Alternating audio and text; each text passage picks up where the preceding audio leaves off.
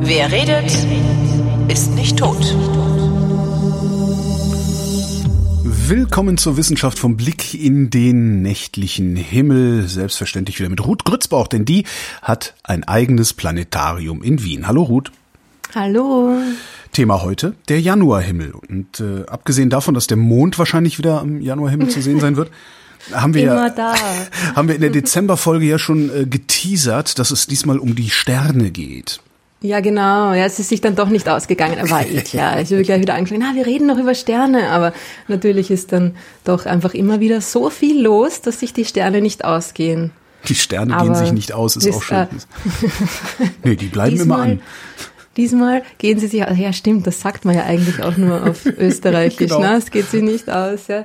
Ich hoffe, Leute verstehen mich halbwegs. Ja, ja, doch, das kriegen Ja, wir. Und wenn nicht, schon. wenn nicht, gibt's genug Österreicherinnen und Österreicher in der Hörerschaft, die das dann in den Kommentaren erklären können. Genau. Und noch, und wenn, sie, wenn, wenn ihr mich nicht versteht, dann bildet euch weiter. Genau. Ja, wir reden auf jeden Fall über Sterne dieses Mal. Ja, leibern. Ähm, leibend. Die Nächte sind immer noch sehr lang. Ja. Ähm, es ist, es geht natürlich jetzt wieder bergauf. Glücklicherweise. Also ich finde lange Nächte sich- schon gut, aber Ja, aber nicht bei der Kälte. Ja. Das, und es fühlt sich halt nicht so an, als würde es bergauf gehen. Das finde ich immer im Januar so ein bisschen das Problem. ja, das dauert noch ein bisschen, Ja. weil es halt langsam, langsam anfängt bergauf zu Ja. gehen. Und Also wenn du dann in Berlin lebst, kriegst du auch noch diesen fiesen Ostwind ab, der gefühlt bis März oder April weht. Also das ist, ja, naja. Ja, und da ist ja bei euch oben ist ja die Sonne noch weiter unten am Himmel, noch Genau. näher am Horizont. Boah, Wahnsinn. Aber weißt du was? Obwohl es uns so, so dunkel und kalt vorkommt, ist ja jetzt gerade die Erde an ihrem sonnennächsten Punkt. Also wir Steht nur leider ein bisschen schräg, das Mistding. steht leider schräg in die andere Richtung. Also ja, so sie neigt ihre Achse von der Sonne weg. Aber ist im, im, im Jänner, Anfang Jänner, ne, erreicht sie immer ihren, ihren sonnennächsten Punkt. Das heißt, eigentlich ist die Sonne jetzt äh, ein, ein, ein- ein kleines bisschen größer am Himmel. Also im Sommer. Aber es macht ähm, Das macht nix. Wettertechnisch überhaupt keinen Unterschied, weil es äh, ja auf die Dauer der, der Sonneneinstrahlung ankommt und die ist im Winter sehr kurz und darum ist bei uns Winter. Weil das eben so ist. Ja.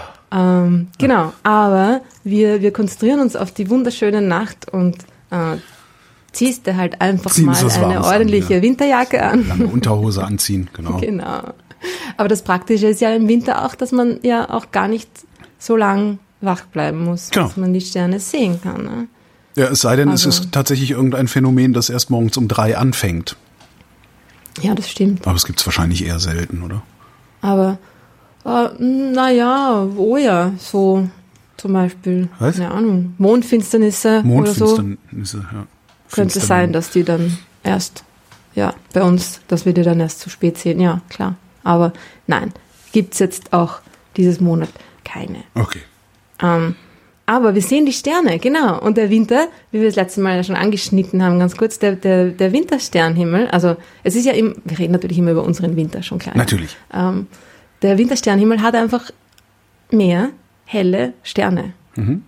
Und das ist einfach, ähm, Wie war das? Weil wir, weil wir aus schön. der Milchstraße rausgucken im Winter und darum das Band der Milchstraße nicht. Nee, warum sind die überhaupt heller? Ähm, naja, das, also das sind zwei unterschiedliche Dinge eigentlich. das fiel mir ne? gerade auf, wie ich darüber anfing, äh, äh, klugschwätzen zu wollen. so, Moment mal. Nur weil da irgendwie, na, äh, ähm, genau, das, äh, wenn ein Zusammenhang ist, heißt das nicht, dass das wirklich was miteinander zu tun hat. Ne? Also ja, ja, Kausalität und so. Ja, und richtig. äh, es ist so, dass eigentlich ähm, im, im Sommer sehen wir in, schauen wir in Richtung Milchstraße, Richtung Zentrum der Milchstraße. Das heißt, wir sehen im Winter das, das, das Band der Milchstraße nur sehr schwach am Himmel. Ja. Also wir sehen quasi so die äußeren, nur die äußeren Bereiche. Äh, Und irgendwie zufällig sind da einfach mehr helle Sterne Okay. im, am, am Winterhimmel, in die Richtung halt, in die, in die ähm, Richtung nach außen der, der Milchstraße quasi. Was sind da, sind da Ähm. irgendwelche besonderen Kandidaten dabei? Naja, also das sind, da ist natürlich äh, unser, unser Lieblingssternbild gemeinsam mit unserem Lieblingsstern, der Orion, Ah, Beta Ori- ah, Orion, Das ist quasi so das klassische Wintersternbild. Und ähm, da gibt's ja dann auch dieses Wintersechseck. Wintersechseck. Genau, das, das sagt ja schon mal, wie viel helle Sterne es gibt, weil im Sommer war es nur ein Dreieck. Ja. Da, warte mal, ich vermute, es sind sechs. Ja, Sehr gut. äh, es sind die sechs hellsten Sterne, die man im Winter am Himmel sehen können. Die bilden ein Sechseck. Ein recht regelmäßiges Sechseck eigentlich und darum nennt man das das Wintersechseck. Was die Okay. Astronomen sind sehr einfallsreich in ihrer Namensgebung. Ja, es könnte Und schlimmer sein, sie Sommer- hätten irgendein komisches Akronym draus machen können. Ja, total. Ja, das sind sie auch sehr gut, ja. Und fragwürdige Akronyme, genau. Ähm, äh, Im Sommer sind es drei sehr helle Sterne, die Mhm. man am Himmel sieht. Und drei Sterne bilden ja eigentlich fast immer ein Dreieck. Also das ist irgendwie jetzt kein, kein Komisch, ne? besonderer. Ja, genau. Nicht so die große Kunst, aber ein Sechseck, so ein halbwegs regelmäßiges Sechseck hinzukriegen, ist schon gar nicht so schlecht. Ist natürlich Zufall. Also ein Mhm. zufällige, zufälliges Arrangement der Sterne, die halt genau von hab mir unseren, gedacht, aus wir schauen uns einfach mal diese so hell- diese hellen Sterne an. Mhm. So ein bisschen, was denn das so für Sterne sind. Ich kann mir aber vorstellen, dass es durchaus Leute gibt, die glauben, dass es nicht Zufall ist, dass dieses Sechseck da erschienen ist. Denn immerhin gehört zum Wintersechseck, wie ich gerade äh, erst nachgelesen habe, ähm, Aldebaran. Und wir wissen ja, dass Aldebaran äh, eigentlich der Planet ist, wo, von, wo äh, außerirdische und höher stehende Intelligenzen ähm, damals schon auf die Erde gekommen sind und uns die Reichsflugscheibe gebracht haben. Da, davon habe ich überhaupt keine Ahnung. Echt nicht? Also da gibt's die, die herrlichsten das? Verschwörungstheorien rund um also Nazis mit Außerirdischen und das ist Oh, ich kenne nur die Nazis auf der Rückseite des Mondes. Nee, also das kenne. ist- Kennen du sie Nee. nicht persönlich, aber davon gehört. Ich kenne die. Ja. Nee, da gibt's also Aldebaran ist so äh, in der ja, in der Esoterik, in der Esoterik und der, der, der, der, so der, ich sag mal, in der rechten Esoterik und der Verschwörungsszene ist Aldebaran irgendwie so ein ganz, ganz äh, mystischer Ort, äh, von wo aus auch extrem viel Zeugs gechannelt wird und weiß der Geier, was sie da alles machen. Ja, ja. Weird. Also wenn du dich da mal, genau, wenn du mal einen langweiligen Winterabend hast, kannst du dich da Ja. mal reinlesen. Das ist, das ist wirklich sehr, sehr lustig. Naja, eigentlich nicht, eigentlich ist es tragisch, aber Und tatsächlich, also die kommen dann von dem Stern Ja, oder genau. ist da, Die- soll da ein Planet sein, der ich glaube, das, da drumherum ich glaube, das macht sich keiner so richtig klar, was da eigentlich ist. Also, dass Okay. auf Sternen keiner lebt. Aber vielleicht leben da doch welche, die, die halt ganz andere, die schon in einen anderen Energiezustand genau, übergegangen sind. anderer Energiezustand so. oder wie es die. Esoteriker nennen, andere Dimension. Ja, da das sowieso. Oh Gott. Diese, nee, ich denke mir ja immer, also ich bin jetzt nicht so, mich ärgert das jetzt nicht so wahnsinnig, diese ganze Esoterik-Geschichte. Was mich ärgert, ist, dass, weißt du, wenn Leute irgendwie an, an, an Einhörner glauben und dann keine Ahnung was und sagen, das ist alles Magie und, und dann, dann stört mich das gar nicht so. Also soll jeder glauben, was er will, ja. Aber wenn dann einfach, dass so diese, diese Vermischung stattfindet mit physikalischen Ja. Begriffen, die ja gut definiert sind, Ja. ja und dann so diese, diese, eben diese Ja, Pseudowissenschaft das ist daherkommt. Wesen aus einer höheren Dimension. Das ist ja, Ja. genau das. Ne? Ja, wie? Genau, und die wissenschaftlichen Begriffe dazu verwendet, um dem irgendwie Kredibilität geben zu, zu wollen Hm. oder irgendwie so. Dann denke ich mir auch, hey, Moment mal, ja, mal, mal halblang, ja. Ja. Also ich kann dir sagen, äh, um Aldebaran, es ist ja sehr unwahrscheinlich, dass, dass Leute von dort ähm, Nachrichten empfangen. es ist nämlich ein roter Riese. Also ein sterbender Stern. Wie lang macht es denn noch? Na, schon noch ein bisschen. Also der ist jetzt nicht so Peter Geuze, Wum Kabum jetzt bald, sondern äh, das ist eher ein, ein normaler Stern, sagen wir mal so. Das ist eigentlich ein, ein recht sonnenähnlicher Stern. Also jetzt nicht mehr, aber er war äh, in, seinem, in seinem normalen Leben äh, sonnenähnlich. Also auch bi- bisschen größer als die Sonne, so ein, ein 1, irgendwas äh, Sonnenmassen so 10% mehr Masse als die Sonne, also recht sonnenähnlich. Und ähm, ist aber schon ein bisschen älter als die Sonne, dementsprechend hat er schon seine normale. Sternphase, genau, beendet, sein Wasserstoff äh, schon im Zentrum, schon aufgebraucht und sich ausgedehnt und ist jetzt ungefähr so groß wie die Merkurbahn. So groß wie die Umlaufbahn des Merkurs um die Sonne. Krass. So groß ist dieser Stern. Also das ist noch, ist ein krass, ist ein, ist ein kleinerer roter Riese. Ist jetzt nicht so mega, ja. Also die äh, Beta Geuze ist die ungefähr, äh, hat einen Durchmesser von der Umlaufbahn des Jupiter. Ja. Also das ist schon nochmal ein ordentlicher Unterschied. Ähm, mehr als 100 Mal. Also Peter Geuze ist 150 Mal. Ähm, na, Moment mal. Lieber nochmal nachgucken. Nein, nein, doch, nein, so viel doch nicht. Moment, doch nicht, Moment. Nein, mehr so wie ähm, 20. Mhm. Ja, 20 Mal so groß. Also ja, schon, das finde ich mal jetzt, finde ich finde das Vergleich. ähnlich spektakulär wie 150, also weil das ist einfach, das ist mit, das kann ich überhaupt nicht mehr, genau, da kriege ich meinen Kopf gar nicht drum gewickelt. Das ist, Ja. ob das jetzt Einmal, man 20 Mal kriegt so, ja- ja, also, Ja, voll. Also man kriegt ja schon einfach um einen, einen Stern, der so groß ist wie die Merkurbahn, kriegt man seinen Kopf auch nicht mehr rumgewickelt. Mhm. Also um einen Stern, der so groß ist wie die Sonne, kriegt man seinen Kopf nicht mehr rumgewickelt. Das ist einfach ähm, ja, das ist, äh, Ja. ja. Alles sowieso unvorstellbar. Ja, Aber ja, ja, ja. es ist der Aldebara- Aldebaran ist irgendwie so mh, wie die Sonne in ungefähr drei bis vier Milliarden Jahren ja. aussehen könnte. Ne? Das ist irgendwie so unsere, das ist unsere Zukunft. Und er wird aber noch, also wie lang, keine Ahnung. Aber so für so einen, sagen wir jetzt mal, normalen sonnenähnlichen Stern dauert diese rote Riesenphase ja auch äh, viele hundert Millionen Jahre Ja. oder so, bis, bis zu einer Milliarde Jahre. Also irgendwie so, sagen wir mal, ein Zehntel seiner Gesamtlebenszeit. Ne? Das ist eine, das ist eine sehr lange Zeit. Ja, nur für die richtig, richtig großen Sterne, die beenden diese Phase dann halt sehr schnell, weil sie halt einfach alles schneller machen, ja, weil sie so groß sind, dementsprechend viel heißer, viel mehr Energie und so weiter. ne. Ja. Aber, ja. Genau, und sonst, äh, ja, also Aldebaran ist auch, äh, man sieht diese Farbe auch sehr gut, ne? das finde ich auch cool, wenn man raufschaut. Auch mit Das bloßem Auge? Wirklich, ja, Okay. der ist eindeutig rot. Also immer, weißt du, auf astronomisch rot, das ist natürlich Ja, ja, ist ja, orange. Es ist jetzt nicht irgendwie wie ein rotes Positionslicht eines Flugzeuges. So rot ist er nicht. Aber es ist eindeutig, hat eindeutig eine andere Farbe als ein normaler Stern. ne? Ein normaler Stern ist halt so gelblich, so Mhm. weißlich, gelblich. Und der ist eindeutig ziemlich orange. Und er ist ja auch irgendwie, er ist im Sternbild Stier. Und in dem Sternbild ist er ja irgendwie so das, das, das, das rote Auge des Stiers Ah. und irgendwie so. Also diese Farbe ist auch quasi in die, in die Mythologie dieses Sternbilds da irgendwie einge, eingelaufen. Einge, wie, ja, eingeflossen. Gegangen, so einge- ist das, genau, so geht das Wort, so. genau, eingelaufen. Und man findet den auch sehr leicht am Himmel, weil der hat irgendwie so einen, einen, einen, einen Pointer-Pfeil quasi an sich dran, praktischerweise. Mhm. Der hat einen, einen ähm, Sternhaufen neben sich oder eigentlich dahinter, also im, im Weltraum ähm, ist hinter, weit hinter dem Aldebaran Ja. draußen im Weltraum ein offener Sternhaufen, also einfach eine große Ansammlung an Sternen, Hyaden heißen die. Ist einer der, der nächsten Sternhaufen an der, an der Erde dran Hyaden. äh, und ist so V-förmig, also schaut echt irgendwie so ein bisschen aus wie so ein kleines Pfeilchen irgendwie. Ja.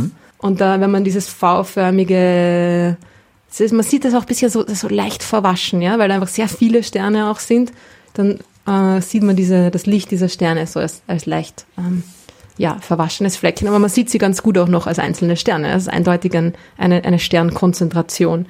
Und der, da ist der Aldebaran quasi drauf ähm, projiziert. Ja? So, darum findet man den ganz leicht. Und dann weiß man auch, dass er es ist.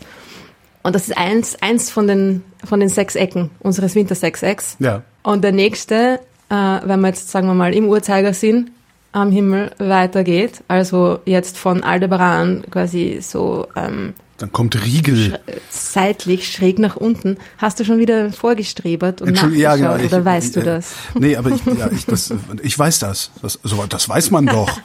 Weiß man doch. Das weiß doch jeder. Ja, es ist äh, in der Tat Riegel, genau, der Fuß vom Orion, Mhm. der, der linke Fuß vom Orion, genau. Und das ist der nächste in der, in der Liste und der ist äh, der hellste Stern im Orion. Mhm. Heißt aber Beta Orionis und nicht Alpha Orionis, weil äh, die Gemeinde Beta Geuze zwar normalerweise dünkler ist als Riegel, Ja. aber in ihrem Maximum, also die, die ändert ihre Helligkeit sehr stark, ne? äh, in ihrem Maximum, in ihrer maximalen Helligkeit ist sie ein bisschen heller noch als der Riegel und drum ist Das der heißt, du kannst leuchten, so viel du Ja. willst. Es wird immer jemanden geben, der sich ein bisschen besser aufplustern kann und dir die Show stiehlt. so ist es, genau so ist es. Peter der Arme, ja. Miststück. Dafür, dafür platzt Peter Golze bald. Das hat sie nur davon, nicht? Das hat sie nur davon. Aber wird dann, ja, Riegel dann auch in, in ungefähr, weiß ich nicht, 100 Millionen Jahren oder wann auch immer das passiert, ist dann Riegel endlich so, ha, Genau. ha, Genau. Schon Und Peter der ist aber auch also ein ordentlicher Stern, gell? Also der braucht sich eigentlich auch nicht verstecken. Ist ein, ein blauer Riese. Und äh, auch ungefähr so, also sehr ähnlich wie, wie Betelgeuse, sogar vielleicht noch ein bisschen, hat vielleicht sogar noch ein bisschen mehr Masse als Betelgeuse. Ungefähr 20, 20 Sonnenmassen. Also ähnlich, ja. So ganz klar ist das noch nicht. Wenn wir dann weitergehen, kommen wir zu Sirius, sehe ich hier. Weiter waren wir geht's noch zu Riegel? Sirius. Ja. Nein, nein, nicht unbedingt. Also Riegel ist einfach halt, ist ein blauer Riese, Riesenstern, 20 Sonnenmassen, den wird auch, auch bald ein ähnliches Schicksal wie Betelgeuse ereilen. Nicht ganz so bald, aber auch nicht viel später. Mhm. Ja. Und der Sirius ist der nächste. Also Riegel ist, ist recht weit von uns entfernt. Der ist nur so hell, weil er halt wirklich ein extrem heller Stern ist. Mhm. Diese blauen Riesen sind extrem hell, ist aber 800 Lichtjahre von uns entfernt, also sogar noch weiter als Betelgeuse. Sirius im Gegensatz dazu, der nächste, der nächste, das nächste Eck, der ist äh, einer der nächsten Sterne Ach, okay. Genau, der ist nur acht Lichtjahre von uns entfernt. Ach, das ist ja nix. Ist nix, Ratz, genau, fatz darum ist er auch so hell. Ja. Ja. Ja, genau. Also, naja, so ungefähr so, so für 50.000 Jahre wäre man schon unterwegs in einer Rakete, bis man beim Sirius wäre. Das ist ungefähr die neolithische Revolution her, ne? 50.000 Jahre, oder? Wie lange ist Ja. jetzt? Wahnsinn, oder? Ja. Und das in einer Rakete, in der schnellsten Rakete, die wir, die wir bis jetzt gebaut haben, quasi. Ja. Ist ja, genau, äh, nah, aber eben, naja, der, der, Weltraum ist ein sehr großer Ort, sehr viel Platz. Ja. Und er ist auch Sehr der leer, hellste ne? Stern am Himmel, sehr leer, ja, genau. Ja. Aber der Sirius, genau, der hellste Stern äh, überhaupt am Himmel. Also scheinbar, ja. Ich habe übrigens gerade nochmal nachgesehen, die neolithische Revolution ist gerade mal 20.000 Jahre her. Also das heißt, wir wären länger unterwegs bis dahin, als dass wir Ackerbau und Viehzucht betreiben. Das ist schon echt krass. Ja, Wahnsinn, erst 20.000 Jahre. Ja. Ja, es ist einfach, diese Entfernungen äh, Ja. sind, sind unvorstellbar. Das ist äh, schon Ja, gar wir der, halt- der, der nächste oder einer der nächsten Sterne ist so weit weg. Wir müssen halt lernen, schneller zu fliegen. Ne? Also wir müssen einfach. Total. Ja. ja. Das ist natürlich möglich. Also, Ist halt alles eine Frage des Geldes, ne? Ist da, da tatsächlich der, da, da fehlt dann der Wille im Zweifelsfall. Ja. ja.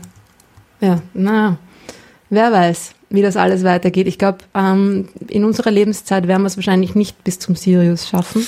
Wahrscheinlich nicht, nee. Eher nicht. Aber es ist sehr schön am Himmel anzuschauen, finde ich trotzdem. Das ist der, der immer so schön hell in allen Farben funkelt. Der ist äh, immer recht nah am Horizont dran, der Sirius, weil er ja eigentlich am Südsternhimmel ist, also am südlich, auf, dem südlichen, auf der südlichen Hälfte des Himmels, ja. Äh, drum ist er bei uns immer halt gerade noch so am, über dem Horizont zu sehen.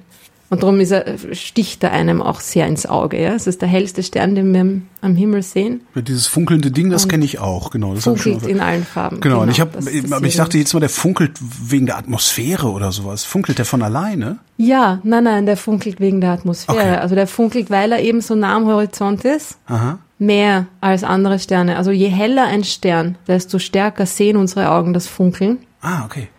Und auch ähm, je näher er am Horizont ist, desto mehr Luft ist da quasi dazwischen. Ja? Also, Mhm. de desto mehr Luft muss dieses, das Licht dieses Sterns durchqueren, bis es bei uns ist. Weil es quasi so schräg Ja. auf uns, auf, auf die Erdoberfläche einfällt. Und dann dadurch äh, du mehr, genau, mehr Brechung, so mehr. Mhm. schön. Genau, ja. Und an sich ist er jetzt irgendwie ähm, kein so wahnsinnig besonderer Stern, ist ein Doppelstern. Ach. Und ähm, ja, genau. Also es sind ja die meisten Sterne in Wirklichkeit Doppelsterne. Die meisten? Ja, das also Sterne kommen, sind, ja, warum? Ich dachte, ich hätte jetzt, warum, warum ist das so? Weiß man, warum das so ist oder ist das einfach so? Naja, weil Sterne einfach äh, aus einer gigantischen Staub- und Gaswolke entstehen, wo sehr viele Sterne entstehen. Quasi gemeinsam. Und dass die dann ähm, quasi in, sich durch ihre gegenseitige Gravitation da irgendwie ein, einfangen und aneinander gebunden sind, das ist einfach nicht so unwahrscheinlich. Also Okay. die sind schon, die sind schon weiter entfernt voneinander, so Doppelsterne, als jetzt zum Beispiel ähm, die Planeten von der Sonne, ja. Also es gibt auch sehr enge Doppelsterne, ja klar, aber die meisten, wenn man sagt, ein Doppelstern, das heißt es nicht, dass die dass die jetzt super nah aneinander sind. Paar ja, Kilometer, schon- Da okay. hätten zum Beispiel auch ähm, wahrscheinlich auch äh, Planeten zum Beispiel Platz um, Okay. um einen von diesen Doppelsternen. Ne? Ja klar, wenn die, aber wenn die dann so dicht aneinander kämen, würden die sich ja wahrscheinlich auch irgendwann, würden die kollidieren und einen einzelnen Stern bilden, oder?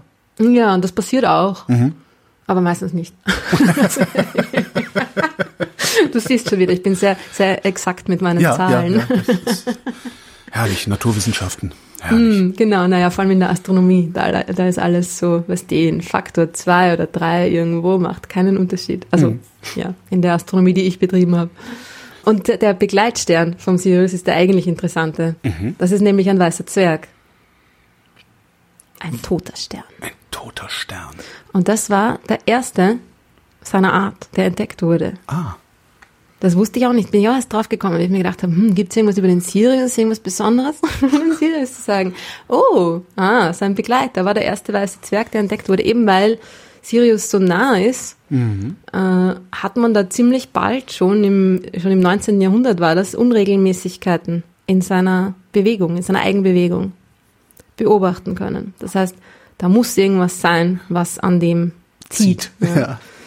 Und man sah es aber zuerst nicht. Und dann hat man diesen Stern auch äh, entdeckt, beobachtet und von der, von der Bewegung, dieser, der Eigenbewegung des, von Sirius und des Begleiters, kann man die Masse der beiden Sterne halt auch sehr gut herleiten. Ne? Und dann ist man drauf gekommen, dass dieses, dieser Begleiter äh, eigentlich sehr viel Masse haben musste, so ungefähr die halbe Masse vom Sirius, also Ja. eigentlich auch eine Sternmasse, ja. Also, und der müsste eigentlich, wenn das ein Stern ist, mit äh, ungefähr einer Sonnenmasse, der müsste nicht viel weniger hell sein. Der dürfte nicht viel weniger hell sein als der Sirius. Ist er aber, also muss er er ausgebrannt aber. sein. Darum muss da irgendwas, da ist irgendwas Komisches äh, am, am Ablaufen. Man hat sich dann auch irgendwie natürlich die, die Farbe und so weiter angeschaut. Von der Farbe kann man auf die Temperatur schließen. Und äh, der hat halt eine, eine, eine recht hohe Temperatur und aber eine sehr geringe Leuchtkraft. Das heißt, das ist, das ist ganz komisch. Das, das geht eigentlich für, nicht für einen normalen Stern. Ja? Ein heißer Stern muss äh, sehr hell sein. Ja? Und das war halt äh, voll das Rätsel. Und ähm, äh, hat man sich gedacht, hm, tja, keine Ahnung, ne? für ein paar Jahrzehnte war das einfach so ein, ein Outlier quasi, ja? Ja. Ein, einfach ein, ein sehr ein exotisches Objekt, ja. Und ähm, dann hat man aber ein paar Jahrzehnte danach hat man dann irgendwie auch äh, ein paar ein paar andere Sterne dieser Art entdeckt und hat dann irgendwie auch diesen den, dieses berühmte Herzsprung-Russell-Diagramm. Ja, das ist eines der bekanntesten Diagramme in der Astronomie. Herzsprung-Russell-Diagramm habe ich noch Genau. nie gehört. Noch, noch nie gehört, okay. Nee. Das waren zwei, zwei Astronomen, äh, der Herr Herzsprung und der Herr Mhm. Russell. Und die haben immer einen Zusammenhang zwischen der Temperatur eines Sterns, also eigentlich der, der spektralen Eigenschaften, ja, also hauptsächlich Temperatur, sagen wir mal, und der Leuchtkraft hergestellt. Eine, haben da eine, eine systematische Beschreibung der Sterne quasi Okay. ähm, her, hergestellt. Und da in diesem, wenn man diesen, in diesem Diagramm einfach die Temperatur gegen die Helligkeit, die Leuchtkraft aufträgt, dann sieht man, dass die meisten Sterne sich ja entlang einer Linie befinden. Die hängen zusammen, die Temperatur und die Leuchtkraft, die sind irgendwie gekoppelt. Aber diese, diese seltsamen Objekte, die liegen da ganz woanders, ja. Und dann äh, war ziemlich schnell klar, dass die einfach sehr klein sein müssen, weil der einzige Grund, warum etwas eine geringe Leuchtkraft haben kann, ist, dass es klein ist. Es hat nicht genug Oberfläche, um Ja. abzustrahlen, ja. Und dann, genau, war ziemlich schnell klar, okay, die müssen einfach, das müssen sehr kleine, sehr heiße Objekte sein und dann hatten sie dementsprechend auch äh, Theorien entwickelt, der Sternentwicklung und so weiter und dann, ja, war klar, dass das eben diese, diese kollabierten Sterne sein müssen, diese weißen Zwerge. Aber der Sirius, der Begleiter vom Sirius, Sirius B heißt er dann, das, der, der war irgendwie der, der, der erste, das erste Objekt dieser Art, der erste seiner Art. Und wenn wir jetzt weiter wandern, wandern wir zu einem Stern, von dem ich noch nie in meinem Leben gehört habe. Prokion. Prokion. Prozion, Prokion. Prokion, also je nach Sprache. Ne? Das, Okay, das sind natürlich ja. alles Namen aus der griechischen Mythologie.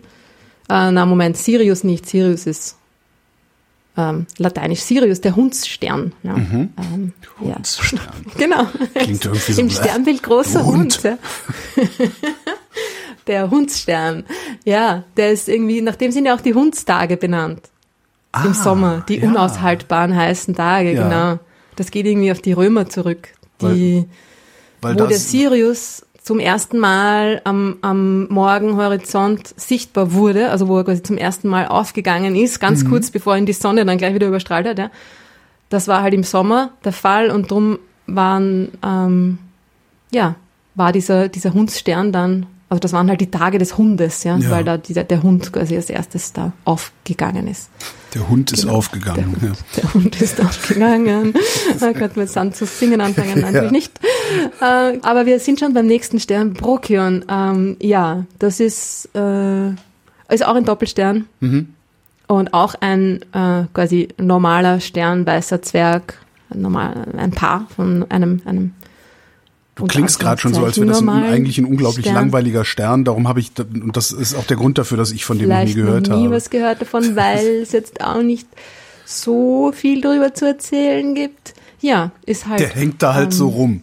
Genau, der hängt da rum und ist halt einfach sehr hell, weil er auch wieder sehr nah an uns dran ist. Der ist äh, im Moment elf Lichtjahre von uns entfernt, also ein bisschen weiter nur als der Sirius und ist so, ist ein bisschen, äh, der, der, der eine von den beiden, also nicht der weiße Zwerg, sondern der andere, ist ein bisschen größer als die Sonne, aber nicht viel, also noch ein ziemlich, ein, ein ziemlich normaler Stern und genau hell, weil er nah an uns dran ist. Es können ja nicht alle Sterne besonders sein Stimmt. oder außergewöhnlich oder so.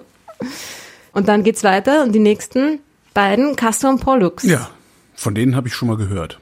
Die Zwillinge, Ja. genau, die Zwillingsbrüder. Also eigentlich nur Pollux im Wintersechseck jetzt. Ja. Ist Pollux ein Eck, Castor, der kleine Bruder, darf nicht mitspielen. Ähm, ja, ist ein bisschen, ist fast so hell wie Pollux, ein bisschen weniger hell und halt auch nicht in der richtigen Position, drum gehört er nicht dazu. Und ähm, Hätte sich ja mal ein bisschen anstrengen können. selber schuld. Genau. Und der Pollux ist auch interessant, weil der ist der uns am nächsten gelegene rote Riese. Der ist 34 Lichtjahre von uns entfernt. Also ist jetzt natürlich diese ganzen hellen Sterne sind hauptsächlich nah an uns dran. Ja? Also das ist Die sind hell, die- also die erscheinen hell, weil sie so nah Ja. dran sind. Ja, genau. Also mit Ausnahme von Riegel, der einfach ein, ein blauer Riese ist, ein gigantischer Stern, ja, der auch wirklich sehr hell ist, sehr weit weg ist, äh, sind die anderen eigentlich ziemlich nah an uns dran und erscheinen deshalb so hell. Der ähm, ist auch, also ja, ein, ein normaler roter Riese, sagen wir mal so. Auch jetzt nicht so wahnsinnig besonders, ist ein bisschen, bisschen größer als die, ein bisschen mehr Masse als die Sonne. Und das Besondere am Pollux ist aber, dass der einen Planeten hat. Ach, Genau. zweite Erde. Ganz und gar nicht. Mist. Planet, Mist. Der ist schon recht früh entdeckt worden. Das ist irgendwie Anfang der 2000er Jahre und äh, ist einer von diesen, wie alle Planeten, die schon recht früh entdeckt wurden, ne? dieser ähm, riesigen Gasplaneten. Der hat ungefähr dreimal die Jupitermasse. Also der ist schon, schon, schon fast ein Stern. Ja? Ja. Fast so ein, geht schon fast in die Richtung von einem braunen Zwerg. Ja? Und genau, also Ein Planet, der fast schon ein. Stern ist. Ja, Weil er, weil er so massereich ist, dass er bald das Leuchten anfängt, oder? ja, genau. Okay. Genau, ja. Also fehlt noch ein bisschen was. Ja. Müsste ungefähr noch ähm, zehnmal so viel Masse haben. Mhm. Aber das ist jetzt auch nicht so viel, ja. Also das Okay, ist schon, ja. schon quasi knapp dran, ja. Und Jupiter ja auch. Also äh, die sind diese Riesen, diese Gasriesen, die sind schon so, die gehen schon so in die Richtung, die, die ähm, äh, strahlen auch sehr viel Infrarotlicht Ja. ab. Also die sind jetzt, die, die leuchten schon auch selber. Man sagt ja immer, oh ja, Planeten leuchten nicht, ja? Ja. nur die Sterne leuchten von selber. Stimmt auch nicht ganz. Ja, Ja, aber wir reden Wellenlängenbereich, bloßem Auge sichtbar, ja. genau. Aber eben, genau, mit bloßem Auge sichtbar. Und sie erzeugen halt auch keine Energie durch Kernfusion. Das ist ja auch die Defini Definition eines Sterns. Könnte man, könnte man so einen Planeten zünden? Also könnte man sagen, so ich mache jetzt irgendwie, ne, ich werfe einem jetzt großen, großen Streichholz. Genau, Atombombe rein oder sowas und äh, zünde den und dann wird aus diesem Planeten ein Stern? Oder würde es Mm, nein, kurz glühen und dann müsste- wäre es wieder aus, weil der, weil er nicht genug Druck und, und alles Ja, genau. entwickelt? Also das, es müsste noch, ähm, er müsste dichter sein. Ne? Mhm. Also es müsste, man könnte ihn zünden, indem man äh, von außen ordentlich viel Wasserstoffgas drauf schaufelt. Also sehr viel. ja, also er müsste eigentlich von ähm, noch mehr Eigengravitation Ja. komprimiert werden und ja, also das Zünden würde nichts, es würde keine, keine stabile Kernfusion entstehen. Ne? Mhm. Ja. Und so anders zünden ginge natürlich auch nicht. Das sagen manchmal, fragen manchmal die Kinder, so wenn sie sich das richtig gut überlegt haben, ist eine super Frage, sagen so, wie können die Sterne jetzt irgendwie brennen? Es gibt doch keinen Sauerstoff im Weltraum. Ja. Und was antwortest du dann? super. Naja, dann sage ich Ihnen, dass das mit dem Brennen äh, ja so nicht ganz stimmt. Das sage ich Ihnen zuerst, dass das eine super Frage ist. Und dass das mit dem, die Sonne ist ein riesiger Feuerball, ein bisschen eine Lüge war. Ja, stimmt, da oxidiert nichts. Liebe Kinder, es oxidiert Ja. nichts. Genau. Also man kann sich so schon ein bisschen wie Feuer vorstellen. Ja, also Plasma ist ja auch eine Art, äh, also oder eine, eine Flamme ist ja eine Art Plasma, also Ja. Plasma von noch niedriger Temperatur, aber es ist, es geht in die, in, in die Richtung, ja, und darum ist diese Analogie jetzt auch gar nicht so falsch. Aber chemisch gesehen ist sie natürlich falsch, weil da keine keine, keine Brennoxidationsreaktion natürlich stattfindet. Aber es ist irgendwie, ja, ich finde, man muss auch jetzt bei Analogien manchmal ein bisschen ein Auge zudrücken und das muss nicht alles so wahnsinnig super genau und exakt sein. Es kommt darauf an, dass man irgendwie die Idee äh, dahinter begreift. Ne? Ja. Also keine zweite Erde um, Schade. um Pollux, leider. Ja, vielleicht, vielleicht beim nächsten Stern. Vielleicht beim nächsten Stern. Ja, und der nächste Stern, der ist auch ziemlich cool. Capella. Ein schöner Name. Ja. Und der ist äh, ein Doppel-Doppelstern. Äh, äh, äh, wie? Zwei Doppelsterne, die so. gemeinsam noch einen Doppelstern bilden, also ein Vierfachstern. Ein, zwei Doppelsterne, die sich, die einander umkreisen. Mhm. Ja, und es ist ein Vierfachsystem. Was auch cool ist, ne? Gibt es da Bilder davon irgendwie? Nee, so nicht. Größe Naja, na, so. also Ja gut, die, die, Bilder, die, na gut. die sind halt wahnsinnig, sind halt auch wieder wahnsinnig weit voneinander weg. Wahrscheinlich ist das auch. Ja, also Bilder, es gibt äh, die nicht quasi aufgelöst. Ja. die sind, ist nicht so weit weg, Kapelle, 43 Lichtjahre. Oh, das geht ja noch. geht ja noch, aber trotzdem nicht so, äh, dass man die jetzt, ähm, diese Doppelsterne, also man kann die zwei, man kann sie schon, die zwei schon, die zwei separaten Systeme schon auflösen. Äh, klar, aber es gibt da jetzt nicht so ein, vielleicht gibt es ein Artist Impression. Artist Ja. Depiction. genau. Ja. Und sind, ähm, sind zwei gelbe Riesen und zwei rote Zwerge. Das ist auch irgendwie immer in der Astronomie, das ist alles ein bisschen wie Märchen. Gell? Da gibt es die, die verschiedensten Riesen und Zwerge. Und ja, gelbe Riesen sind äh, große, massereiche Sterne, die quasi gerade ähm, ihr normales Sternleben beendet haben, also diese Wasserstofffusionsphase beendet haben und gerade so auf dem Weg in Richtung rote Riesen sind. Ja, also es gibt ähm, Was ist die Sonne? die Sonne ist ein gelber Zwerg. Ein gelber Zwerg. So. mhm. Ja, genau. Also diese Unterscheidung, eigentlich unterscheidet man Sterne in ähm, Zwerge und Riesen, abhängig von ihrer Größe Ja. beziehungsweise Helligkeit. Und dann unterscheidet man sie noch nach ihrer Farbe. Ja. Okay?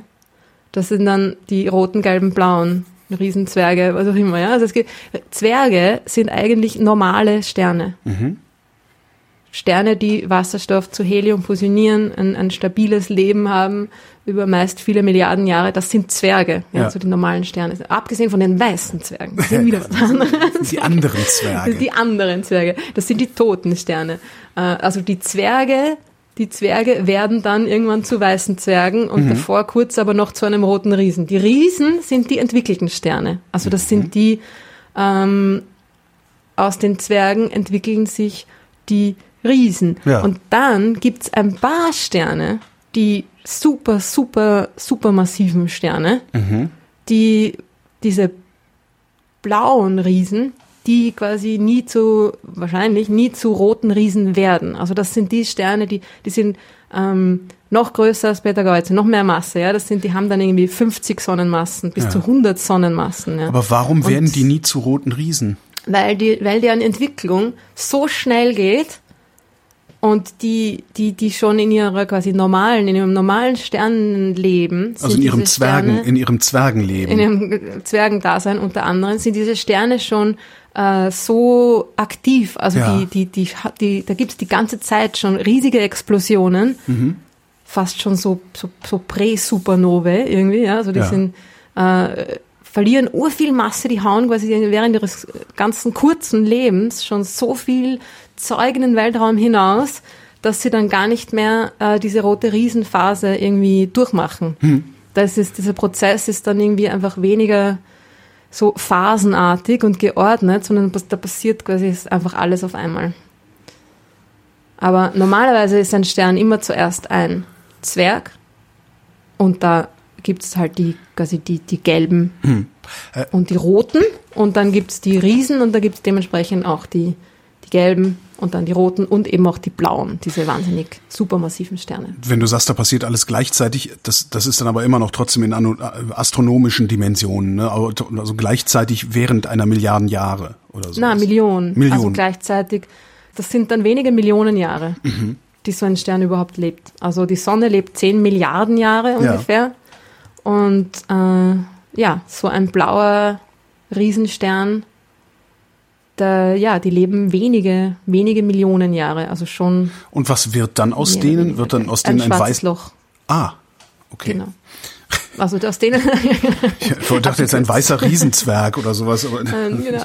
Na, und da, genau, also die weißen Zwerge, die toten Sterne, die, die, die, die, die gehören da nie dazu. Also die sind dann entweder weiße Zwerge, das sind quasi die normalen Sterne, unter Anführungszeichen, ähm, oder die schwarzen Löcher, die, die riesigen Sterne, die mindestens dann so, ich glaube acht ist die Zahl, mindestens achtmal die Masse der Sonne müssen sie haben, damit sie zu einem schwarzen Loch werden, damit ihre Eigengravitation am Ende ihres Lebens, nachdem sie schon sehr viel Masse auch verloren haben, ja, trotzdem noch ausreicht, um zu einem schwarzen Loch zu kollabieren. Und dazwischen, zwischen diesen weißen Zwergen und den schwarzen Löchern, da befinden sich dann noch die Neutronensterne.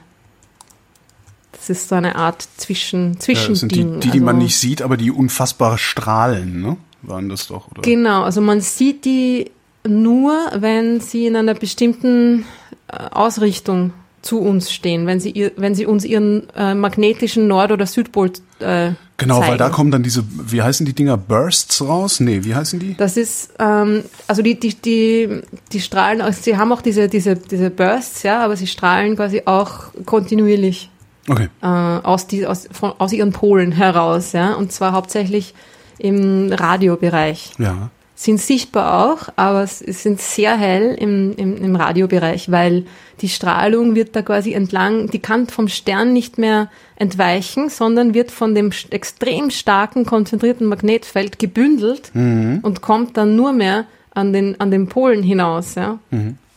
Und da bei dem Prozess wird, wird Radiostrahlung frei, weil es diese, diese Bündelung, diese Beschleunigung von Material, die erzeugt, ähm, die erzeugt Radiostrahlung. Und dann sind die ein bisschen so wie ein, wie ein, äh, wie ein Leuchtturm, sagt man immer. Das ist diese Analogie, dass die halt, sie drehen sich und wenn ihre Rotationsachse nicht mit ihrer magnetischen Achse übereinstimmt, Ja.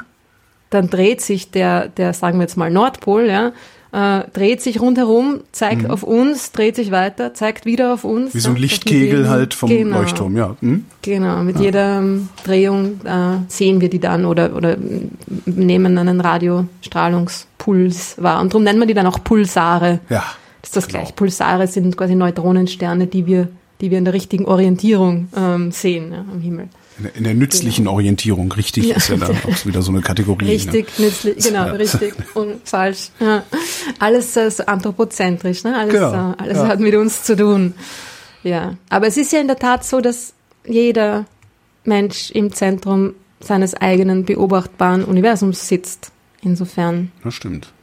ja, ist es auch gar nicht so falsch. Ne? Apropos Zentrum. Betel Geuze sitzt ja eigentlich dann im Zentrum dieses äh, Wintersechsecks, ne? Ah, richtig, genau. Die ist natürlich, wie immer, eh klar, genau in der Mitte, ja. Spielt sich wieder auf. ja. Ja. Genau, ja. Plustert sich auf. Also da so, da, da, dadurch findet man dieses Winter Sechseck natürlich, ja, Sechseck natürlich auch sehr leicht. Hat man den Orion und Ding und Peter Geuze genau in der Mitte und die hellen, hell, sechs hellen Sterne so um, um sie herum angeordnet. Ruth Grützbauch, vielen Dank für den Januar. Bitte gerne. Äh, und euch danken wir für die Aufmerksamkeit und wünschen guten Rutsch ins neue Jahr.